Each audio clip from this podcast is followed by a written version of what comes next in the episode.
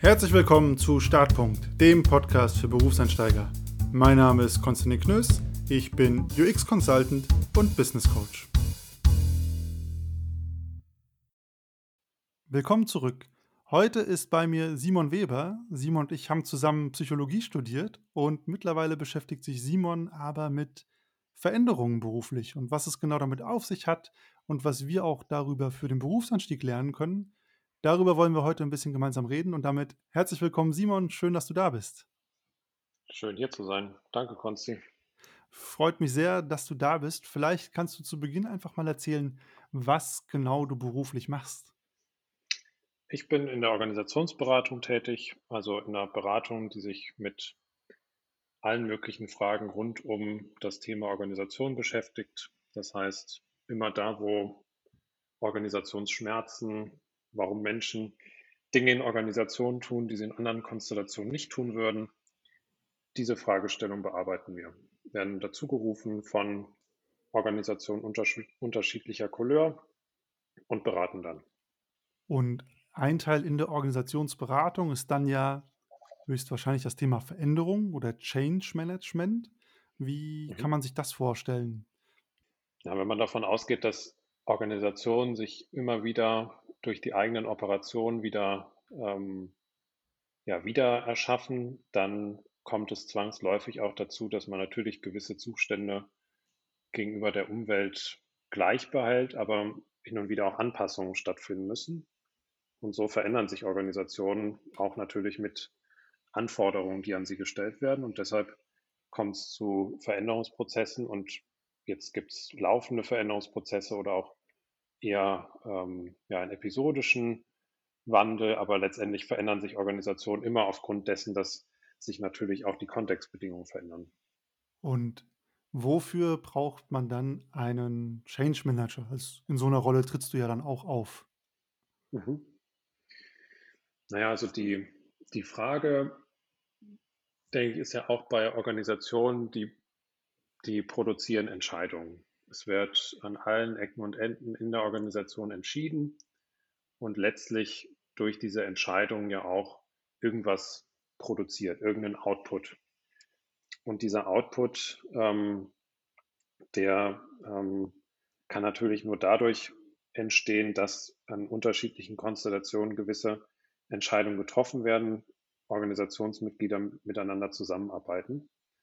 Aber ähm, häufig ist es ja so, dass man so eine Beobachter, Beobachterrolle nicht in der Organisation hat, sondern man kann sich ja in der Regel schlecht dabei selber beobachten, wie man Dinge entscheidet, zu welchen Entscheidungen man kommt und wie man auch vielleicht diese Umweltanpassungen macht. Und dazu kann Beratung eine Hilfestellung sein, eine Unterstützung bieten, dass man eben mit einer zweiten Brille draufschaut und Menschen in Organisationen als Organisationsmitglieder beobachtet, wie treffen oder wie kommt es eigentlich zu diesen Entscheidungen, die da getroffen werden. Und diese äh, Beobachterrolle einzunehmen, dafür kann Beratung oder das kann Beratung leisten und entsprechend auch ähm, dann für Veränderungen vielleicht anregen, Impulse setzen, wie man auch auf eine gewisse andere Art und Weise zu Entscheidungen kommt oder die Frage stellt, wie passt es eigentlich zusammen, was man da entscheidet zu dem, wie man vielleicht auch sich strategisch positioniert hat oder in anderer Konstellation vielleicht entschieden hätte, wären es andere Rahmenbedingungen gewesen. Also immer wieder diese Reflexion einzubauen, ähm, wie beobachten wir eigentlich die Entscheidungen, die getroffen werden in der Organisation und was hat das wiederum für eine Konsequenz, wie wir vielleicht zukünftig dann Entscheidungen treffen wollen. Das hast du ja jetzt sehr schön abstrakt beschrieben. Hast du vielleicht ein konkretes Beispiel? Also was ist so ein typischer Fall, wo ein Veränderungsprozess dann in einem Unternehmen ist und die sagen, hey, Simon, wir verändern was, wir, wir brauchen jetzt deine Beratung. Also wie kann man sich das vorstellen? Was, was passiert da? Mhm. Ich meine, jede, jede Setzung, die man in so einer Organisation macht, also angenommen, wir haben, wir wollen irgendwie zwei, äh, wir haben einen oder wir haben einen Bereich, der arbeitet ähm, für eine Funktion, der Einkauf als Beispiel.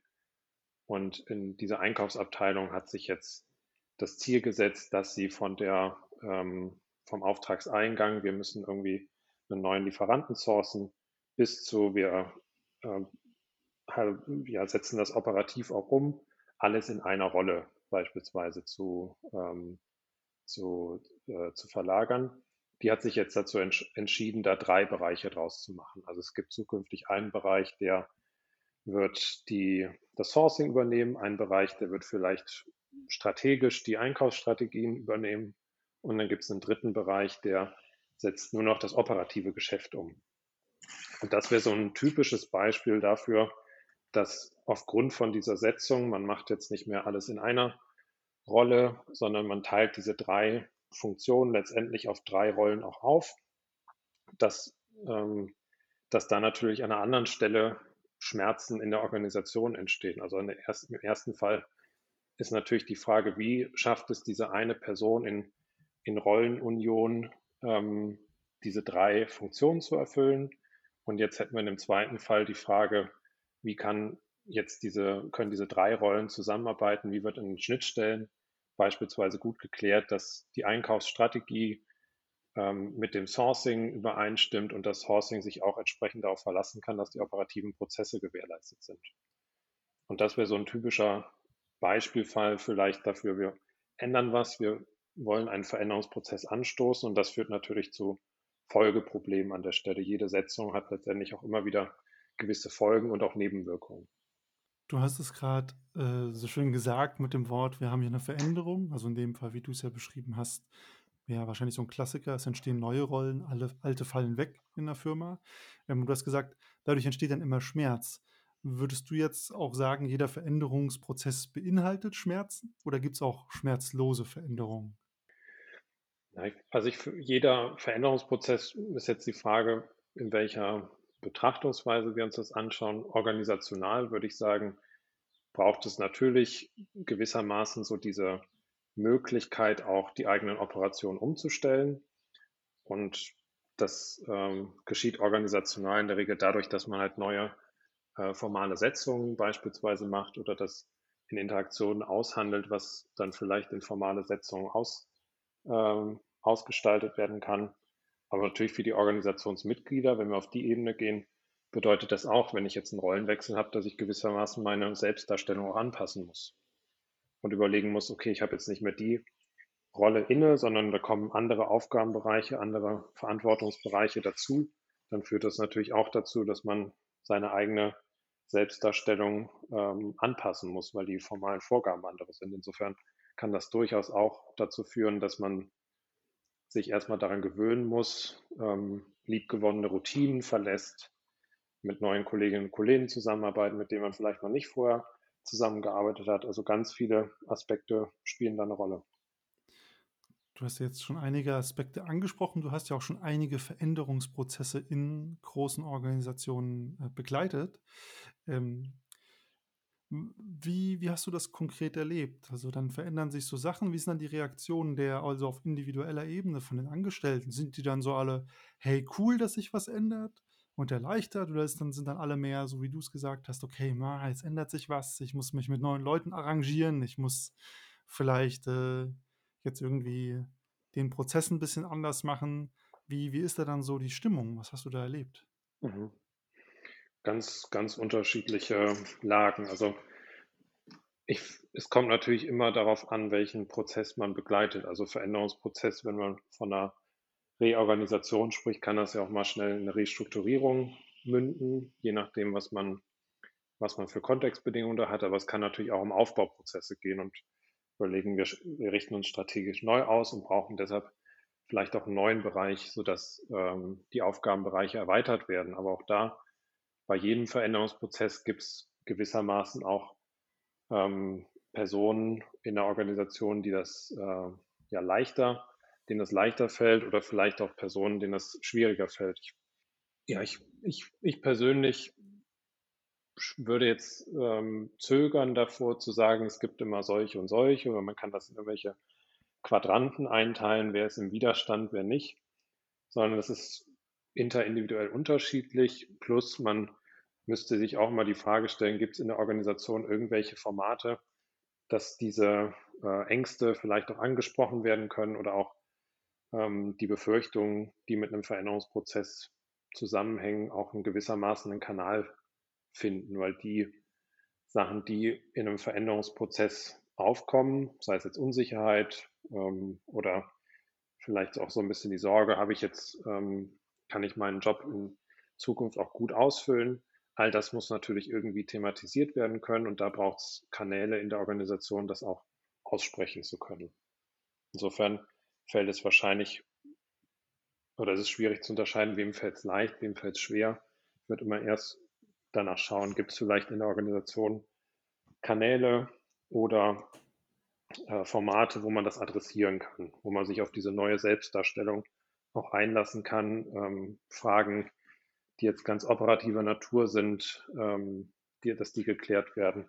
Und da hat man natürlich in den Veränderungsprozessen häufig so eine gewisse Latenz zwischen dem, was man schon sagen kann, was bekannt ist, und dem, was vielleicht noch nicht ausgesprochen werden darf. Und das dauert dann in der Regel. Und diese Brücke zu schlagen, ist dann meistens immer so eine kleine Hängerpartie, würde ich es mal formulieren. Brücke schlagen ist ein super Stichwort. Wenn wir jetzt, du hast ja jetzt sehr viel beschrieben aus organisatorischer Sicht, ähm, wie du Unternehmen begleitest, was Veränderungsprozesse dort ausmacht und hast das ja auch sehr, ja, mit wohlklingenden Worten bezeichnet. Ich finde das ganz schön mal zu hören, wenn das auch so beschrieben wird.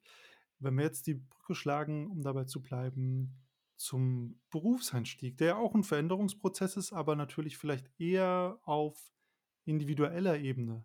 Was, Mhm. was kann man aus Sicht ja vom Change Management, äh, das du ja auch betreibst, daraus lernen oder dafür mitnehmen? Also für den Berufseinstieg finde ich es ja erstmal interessant, wenn man in so eine Organisation eintritt, dann ja, gibt es ja so eine gewisse Eigendynamik, so eine Eigendetermination von so einem Pfad, auch den man einschlägt. Also der erste Zugang scheint ja erstmal wichtig. Welche Rolle nehme ich da eigentlich ein? Auf was, ja, welchen Bereich steige ich ein? Gehe ich in eine Beratung oder nicht? Gehe ich in eine, in eine Großorganisation? Gehe ich in eine kleinere Organisation? All das ist diese erste Entscheidung, finde ich durchaus zentral, weil danach äh, orientieren sich ja letztendlich auch so diese Selektionen, die darauf folgen. Also und dann immer wieder zu schauen, und jetzt kommen wir auf Veränderungen zu sprechen, äh, passt eigentlich noch meine Selektion zu dem, wo ich, wofür ich mich entschieden habe?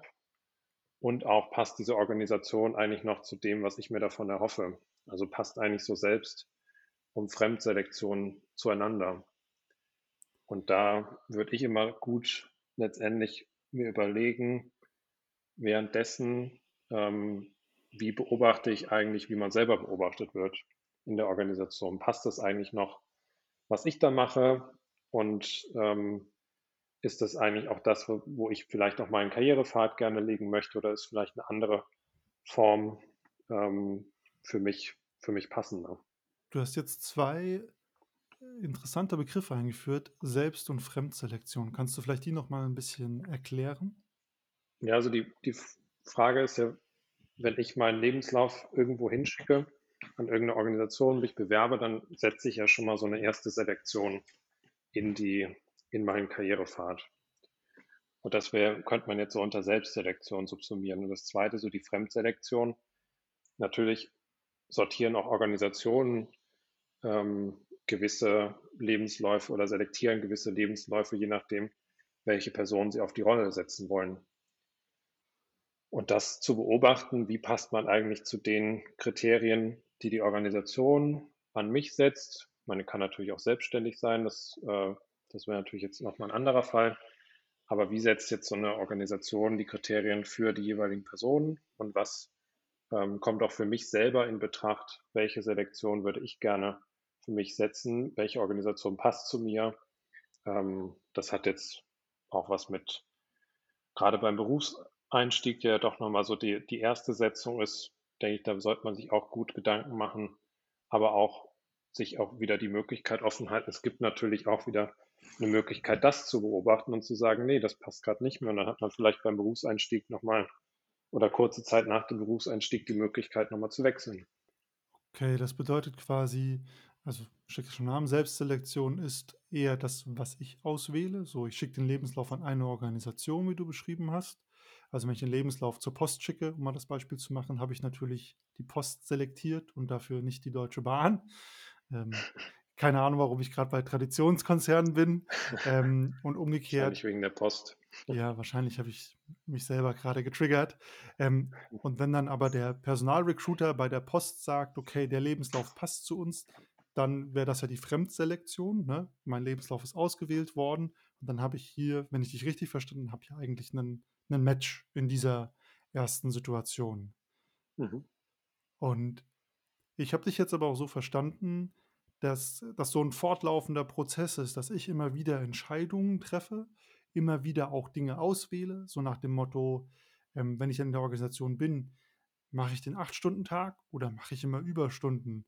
Gehe ich immer die Extrameile oder arbeite ich normal? Umgekehrt kommt dann die Fremdselektion in dem Sinne, findet mein Chef das gut, dass ich, äh, immer nach 8 Stunden sage: „Heute war genug“, oder fordert er immer ein, dass ich Überstunden mache und dass ich Mhm. hier quasi immer wieder neu gucken kann und muss: Passt das eigentlich, was ich und die Umwelt jeweils auswählen füreinander? Kann man das so sagen oder habe ich's falsch verstanden? Ja, ich genau so. Also, ich würde es ähm, letztendlich ist dann 'ne Karriere so 'n so 'ne gelingende Verteilung von Personen auf Rollen. Also, am Ende hat man dann 'ne gute, ähm, Passung zwischen dem, was was 'n einzelnes Individuum möchte und das, was die Organisation von dir als Rolle verlangt. Und so, ähm, wird's durch diese beiden Prozesse Selbst und Fremdselektion gut gesteuert. Also, ich meine, das ist jetzt auch sind jetzt auch nicht meine Gedanken, sondern kann man auch, wenn man da so systemtheoretisch drauf schaut, ähm, das als die die beiden Prozesse nehmen und dann immer wieder schauen: Wie beobachte ich mich eigentlich in diesem Selbstselektionsprozess? Wie beobachte ich die Organisation in dem wen sie eigentlich auswählt? Und dann bieten Organisationen natürlich auch so gewisse Möglichkeiten oder geben diese Möglichkeiten vor, wie dann auch so 'n, ähm, Zugang weitergeht. Also, ich meine, die Karriere, ist ja häufig dann auch so 'n bisschen determiniert, wenn man in Organisationen eintritt. Welchen Karrierepfad schlägt man ein? Ähm, und dadurch gibt's natürlich die Möglichkeit, dem zu folgen, aber auch wieder zu überlegen: „Na, vielleicht passt das jetzt doch nicht zu mir. Ich schlage noch mal 'n anderen Pfad ein.“ Oder ich wechsle noch mal von 'ner, äh, Fachrolle, von 'ner Spezialistinnenrolle in 'ne Beratungsrolle oder, ähm, andersrum, wie auch immer. Aber da immer wieder zu beobachten: Wofür entscheide ich mich eigentlich grade? Wie komme ich in meiner Rolle grade an? Ist das eher günstig oder ungünstig?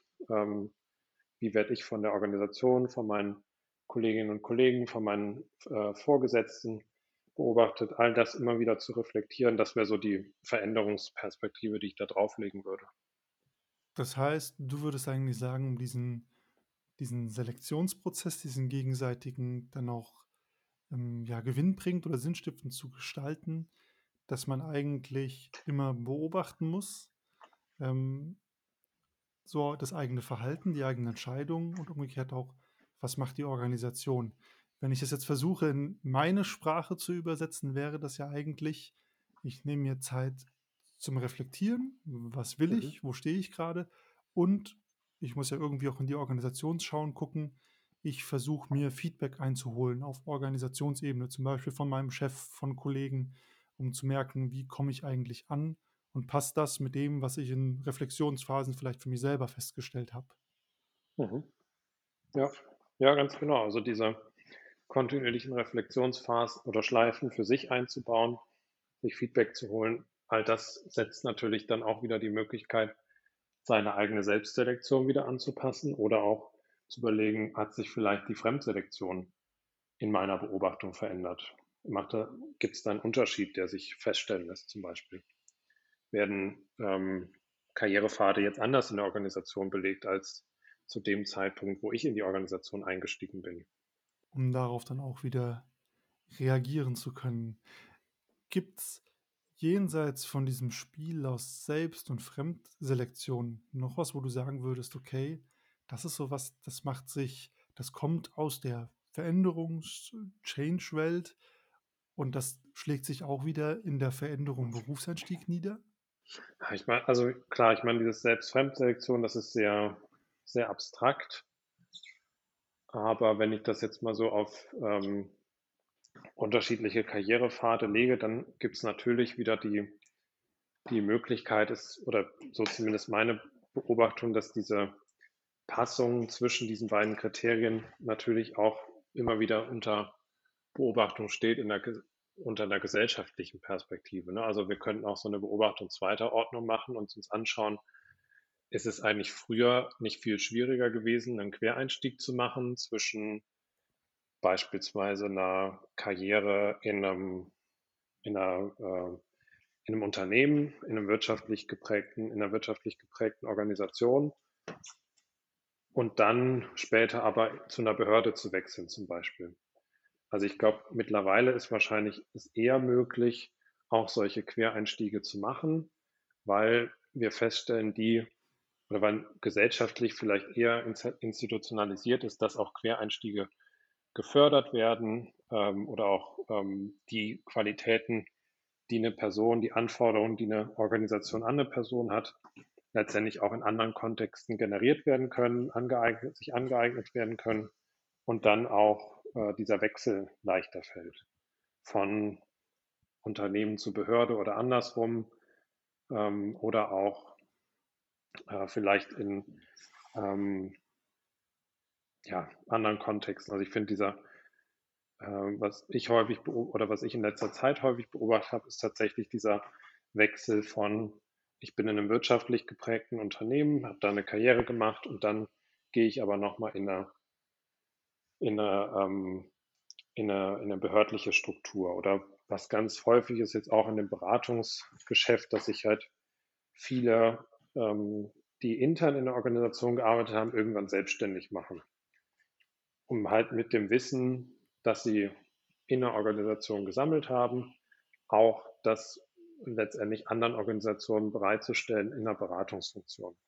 Der Wechsel ist ja auch sehr, sehr klassisch und gibt es auch weiterhin. Und ich finde, da ähm, zeigt sich natürlich jetzt auch ähm, gerade vielleicht auch in den, in den letzten Jahren, Jahrzehnten dieser wenn wir es jetzt Wissensgesellschaft oder, oder anderes, dass diese punktuell, ähm, punktuellen Ressourcen, die eine Organisation braucht, auch durch Beratung hinzugezogen werden können. Also wenn ich das jetzt mal zum Beispiel mit meinem Jahrgang vergleiche, da sind ganz viele in die Beratung gegangen.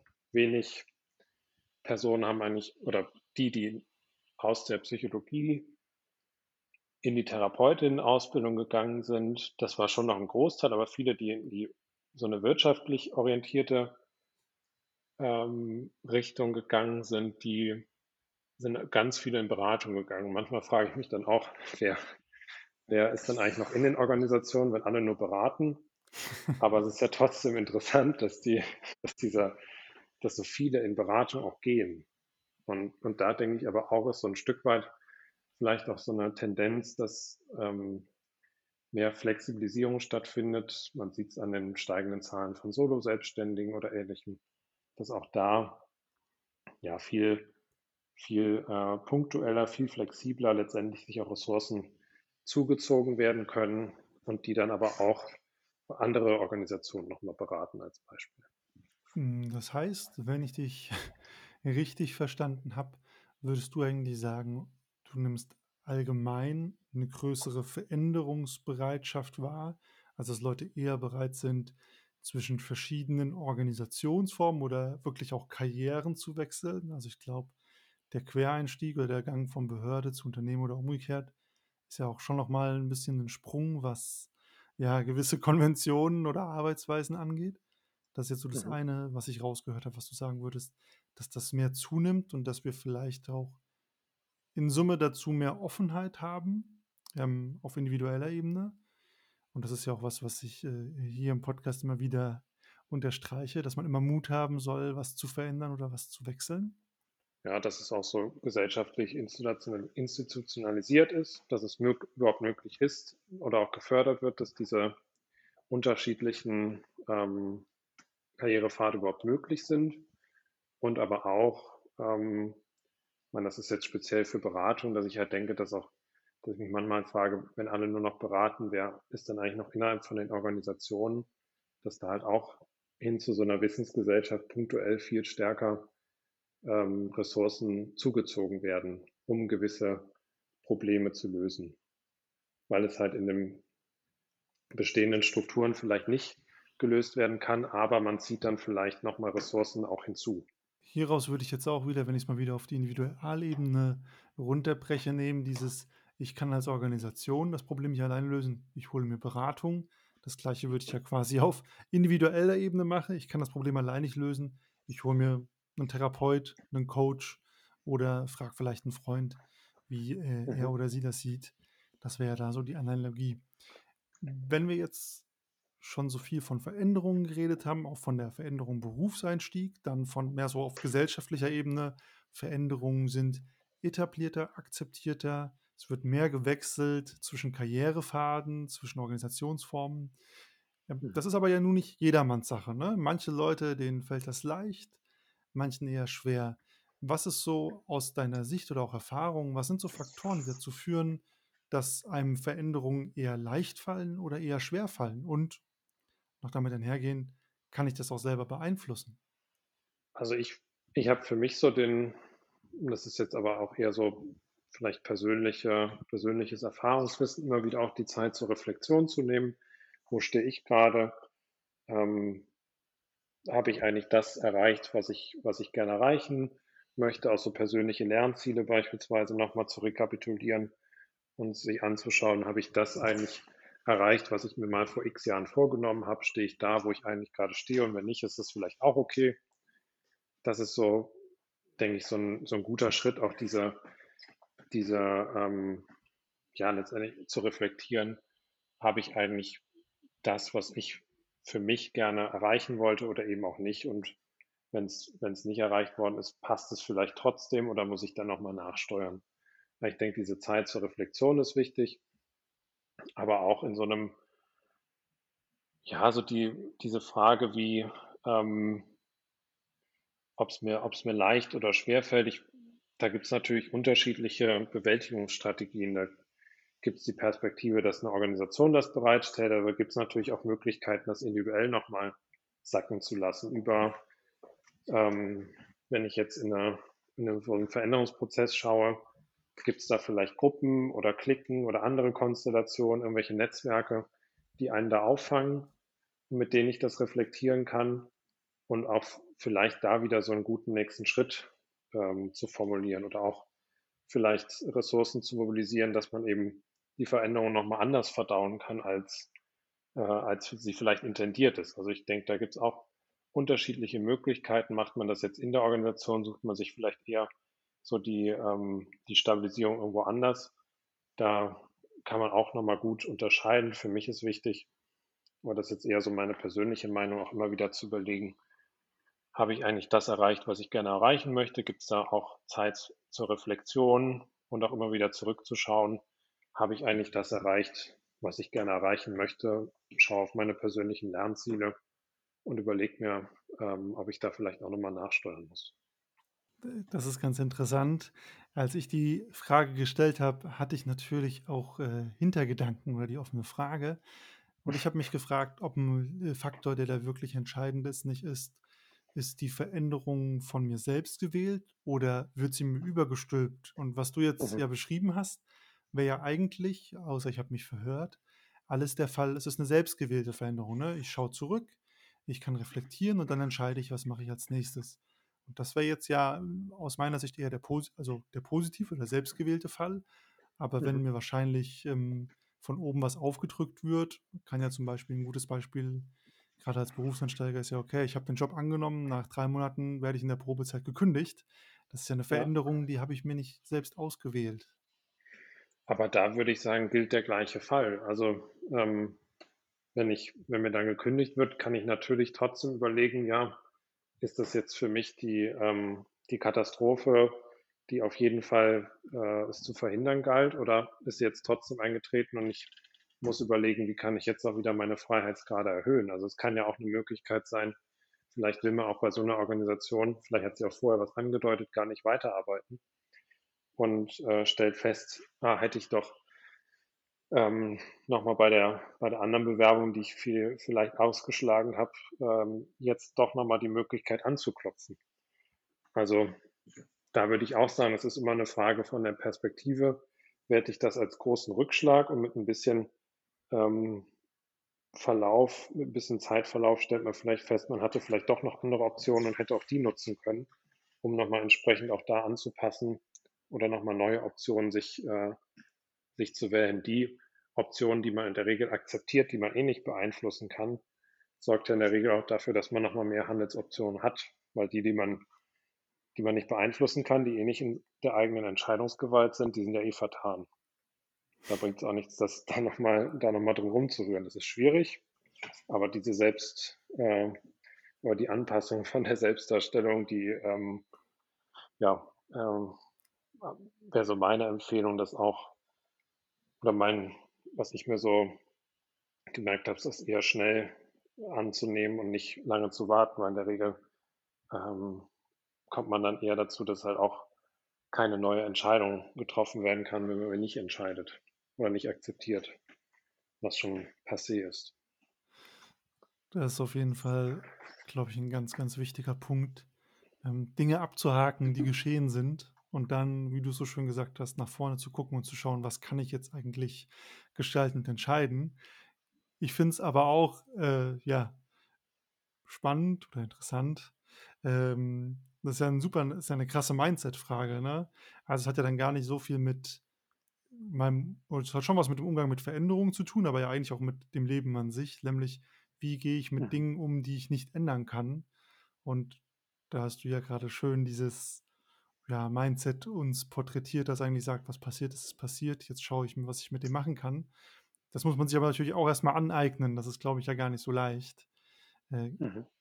gerade vielleicht, wenn man noch in der frühen Phase im Beruf ist, wo man ja vielleicht auch einen großen Traum hatte, der dann geplatzt ist. Absolut, natürlich ist es nicht, nicht einfach, aber gleichzeitig ist ja auch die Frage, wenn ich nie die Möglichkeit habe, das auszuprobieren, dann werde ich es auch nicht äh, feststellen, dass ich es gemacht habe. Sonst, äh, also man kann ja auch schlecht die Person fragen, die so ein Mindset äh, nicht haben, warum hast du das Mindset nicht, wenn sie noch nie in die Situation gekommen sind, das überhaupt auszuprobieren äh, oder das Verhalten zu zeigen. Und insofern ist es ja auch immer so ein bisschen die, diese Mindset-Frage, ja, wie komme ich denn dahin, wie komme ich denn dahin? Das ähm, finde ich, die Diskussionen drehen sich halt häufig auch im Kreis, weil man dann häufig das Verhalten proklamiert, was man halt nicht zeig, gezeigt hat oder nicht zeigen konnte und dann redet man am Ende, ja, da muss ein anderer Mindset her. Ja, und dann braucht es vielleicht erstmal diese Kontextbedingung, überhaupt das Verhalten zu zeigen oder zeigen zu können. Ähm, und da finde ich, wenn wir jetzt auf individueller Perspektive bleiben, braucht es erstmal diese Situation, das überhaupt zeigen zu können. Das ist irgendwie ein Allgemeinplatz, aber ich finde es halt trotzdem zutreffend, bevor wir uns irgendwie über Mindset unterhalten. Und dann kann man natürlich fragen, gerade bei so Schicksalsschlägen, wie du es jetzt bezeichnet hast, äh, oder wie wir es jetzt hier in dem Beispiel haben, da ähm, würde ich halt auch sagen, gerade im Berufseinstieg hatte man ja wahrscheinlich eher selten die Möglichkeit, das überhaupt zu zeigen oder unter Beweis zu stellen. Insofern ist es ja dann nochmal die, die beste Lösung oder die beste Erfahrung, das überhaupt mal ähm, ja, auszuprobieren. Und danach aber auch sich wieder die Gelegenheit zu geben, ja, äh, wie habe ich mich dabei eigentlich selber beobachtet? Jetzt mit so ein bisschen zeitlichem Verlauf, war das eine gute Entscheidung, wie ich mit diesem Rückschlag, dem potenziellen umgegangen bin oder eben auch nicht. Ich finde es total schön, wie du mit so relativ, ja, was ist mit relativ, mit einer sehr präzisen Sprache und so nüchtern das beschreibst. Ich glaube, wenn ich es mal in die Sprache der ja, Kalendersprüche übersetze, wäre das ja eigentlich, man muss mal scheitern, um zu wissen, wie es zu scheitern ist und dann auch herauszufinden, wie man damit umgeht. Ähm, deshalb habe ich rausgehört, ähm, wie du es gerade beschrieben hast. Aber ja, verstehe ich total, würde ich auch so sagen. Man muss Situationen einfach mal erlebt haben. Und das gehört dazu und das kann man auch nicht planen. Ähm, wer plant auch schon, dass mal was schief geht? Aber ja, man ist wahrscheinlich immer nur so weit in der eigenen Entwicklung, wie man sein kann, aufgrund der Situation, in denen man war oder gerade Mhm. ist. Was ich noch interessant fand, auch zum Thema Veränderung, ist, was ist, wenn ich an Veränderungen gehindert werde? Also ich finde das auch gerade im beruflichen Kontext super spannend. Wenn ich jetzt zum Beispiel sage, hey, du hast ja selber so schön beschrieben, ich habe reflektiert, Ich habe meine Ziele angeschaut und jetzt habe ich, ich stelle fest, der Job passt nicht mehr zu mir. Ich bin da seit ein paar Monaten von mir aus aus der Probezeit raus und ich merke, hey, ich werde ich werd hier nicht glücklich werden. Vielleicht Mhm. passt sogar alles, aber ich merke so, hey, ich wachse hier nicht, irgendwie die Atmosphäre ist nicht so cool. Und jetzt werde ich auch vielleicht gehindert an der Veränderung, nämlich Jobsuche und Kündigung, weil zum Beispiel mein Umfeld sagt, um Gottes Willen, mach das nicht. Vielleicht hat der Partner oder die Partnerin Sorge. Oh nein, wie leisten wir uns dann den neuen Fernseher, wenn du keinen Job hast? Oder sonst die großen Bedenkenträger sind ja immer die Eltern. Ähm, so, hey, wie willst du hier weiterkommen, wenn du kein Geld hast? Ähm, Mhm. was, wie kann man damit umgehen? Ich finde, es gibt jetzt gerade, wenn wir auf so partnerschaftliche Beziehungen schauen, ja so dieses Phänomen der, der Doppelkarrieren, was ja durchaus eine relevante Frage ist, auch jetzt nicht gleich zum Berufseinstieg, aber trotzdem ähm, mache ich, äh, suche ich mir einen Job direkt da in der Nähe, wo meine Partnerin, mein Partner wohnt. Ähm, oder gibt es vielleicht auch Erwartungen von einer Familie, dass man entsprechend in der Gegend wohnt oder wie auch immer. Und da finde ich es halt auch immer wieder interessant auch zu unterscheiden, wie kann ich eigentlich die Erwart beide Erwartungen irgendwie in Einklang bringen. Also man hat natürlich Erwartungen von seinem Arbeitgeber, die entsprechend zu erfüllen sind, aber ähm, auch braucht's, hat der Arbeitgeber natürlich auch nichts davon, wenn die ähm, entsprechenden Organisationsmitglieder auch nicht produktiv arbeiten können aufgrund dessen, dass sie, dass sie entsprechend ähm, ja, die die Rahmenbedingungen nicht haben, ne? nicht ausgeschlafen sind oder was auch immer, ähm, nicht, nicht die Leistung bringen können, die sie eigentlich abrufen könnten. Und da ist man natürlich immer in so einem Spannungsfeld zwischen, was kann ich als äh, Mitarbeitend, Mitarbeitender, als, als Mitarbeiter, als Mitarbeiterin leisten und was kann ich auch ähm, ja, in, in den anderen sozialen Konstellationen, denen ich gefragt bin, leisten.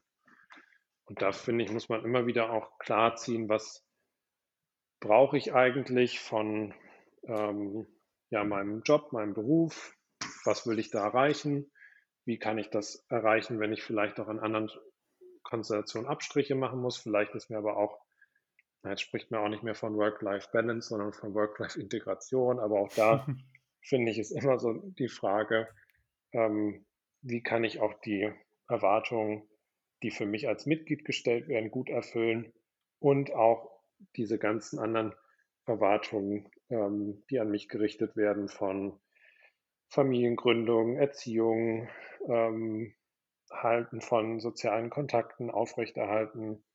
All das muss ja irgendwie in Einklang gebracht werden. Und da finde ich, muss man halt immer wieder im Innenverhältnis zu PartnerInnen, zu ähm, Familienmitgliedern klären, um dann auch im Außenverhältnis für sich jetzt zur Organisation äh, da eine gute Klärung zu haben. Weil häufig kommt man dann in Stress, glaube ich, wenn man halt zu viele Versprechungen macht und dann äh, kann man sie nicht einhalten und dann kommen wieder die Enttäuschungen von den Erwartungen und dann ist man in einer Situation, die man in der Regel nicht haben will, sondern in einer Zwickmühle, dass man eben zu viele Erwartungen hat und da lieber klar benennen, das kann ich leisten, das kann ich nicht leisten das ist vielleicht nur ein Wunsch, der wäre schön zu erfüllen, aber das geht nicht. Also da immer wieder auch klar zu ziehen, was ist ein Wunsch, was ist eine Erwartung, was ist eine Forderung. Und was ähm, kann ich tun, um diese Erwartung in allen möglichen Konstellationen zu erfüllen und wo muss ich auch klar sagen, nee, das ist nicht erfüllbar. Das bedeutet also viel Standortbestimmung quasi und die, ähm, um im Bild zu bleiben, die Karte einmal erschließen und herausfinden, mhm. hey, was wollen denn mein Partner, Partnerin, mein Arbeitgeber, meine Eltern vielleicht und was will ich umgekehrt. Und dann auch zu schauen, wem muss ich jetzt klar sagen, geht halt nicht, weil ich will was anderes. Ich glaube, das ist auch ein ganz wesentlicher Faktor natürlich gerade zum Berufseinstieg, wo man da ja zum ersten Mal so richtig hart merkt, ah, okay, das sind meine Erwartungen und das sind die von meinen Eltern. Und es stellt sich raus, mhm. die sind gar nicht so kohärent. Also da gibt es durchaus Unterschiede. Ja, meistens sind es ja nicht. ja, spätestens dann merkt man es, wenn nicht schon vorher in der Pubertät. Ne? Ja.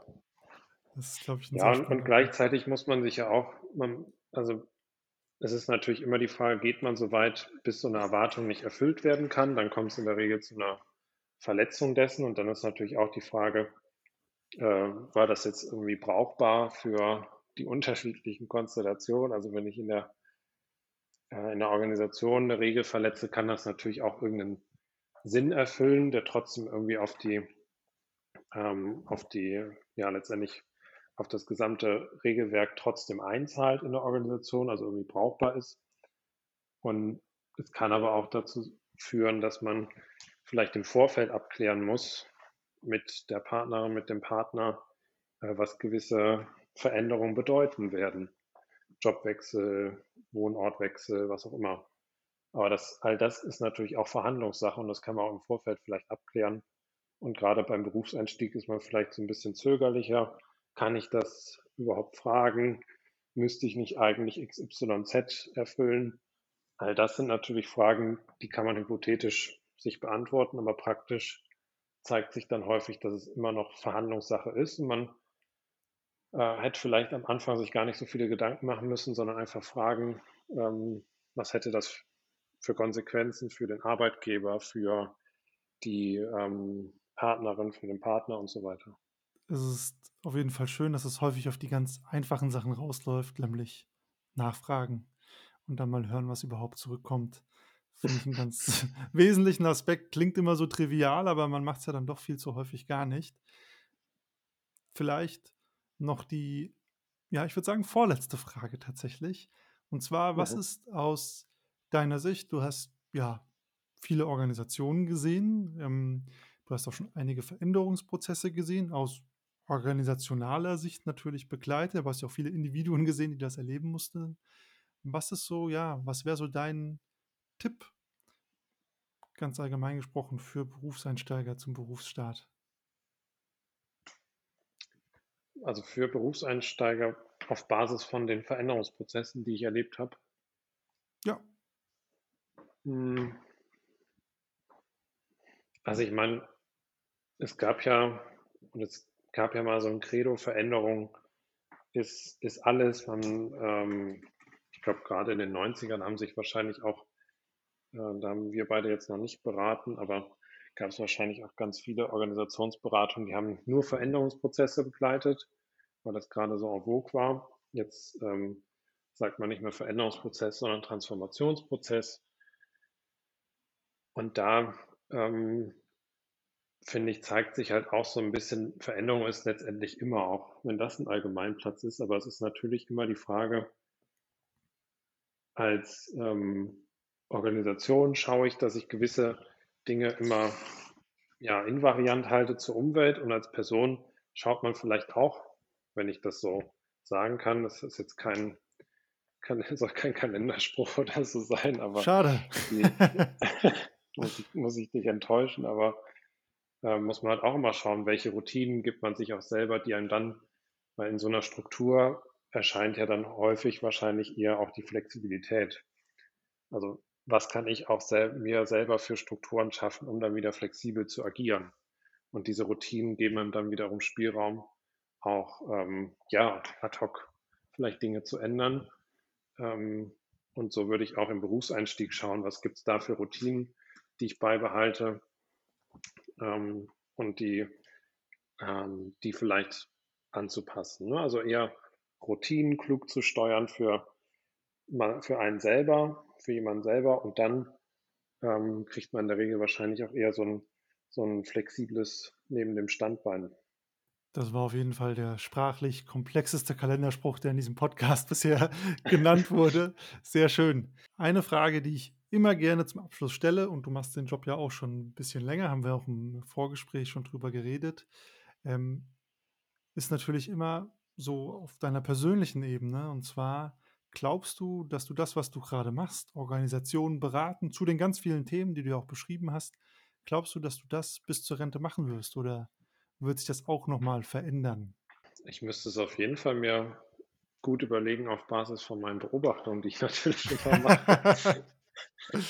Nein, ähm, also gerade macht es mir Riesenspaß und ich könnte mir vorstellen, das auch noch mein Leben lang zu machen, aber gleichzeitig kann ich mir auch vorstellen, ähm, immer wieder zu überlegen, ob es auch, ich meine, die Beratung ist auch riesig. Ne? Man kann, man hat irgendwie auch so ein Privileg, wenn man in der Beratung arbeitet, dass man in unterschiedlichen Konstellationen sehr, sehr viele Dinge kennenlernt. Ähm, und das schätze ich total und das würde ich ungern missen. Deshalb kann ich mir innerhalb von Beratung auch vorstellen, zu bleiben und mir zu überlegen, wie kann man ähm, oder wie kann ich das auch weitermachen, so dass es mir weiterhin Spaß macht. Insofern kann ich mir das sehr gut vorstellen, ja. Cool.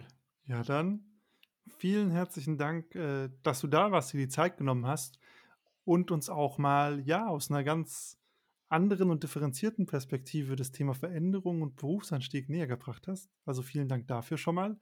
Und ja, wo kann man dich denn finden im Internet, wenn man vielleicht noch mehr über dich erfahren will? Ähm, vielen Dank, dass ich hier sein konnte und bei LinkedIn findet man mich, Simon Weber.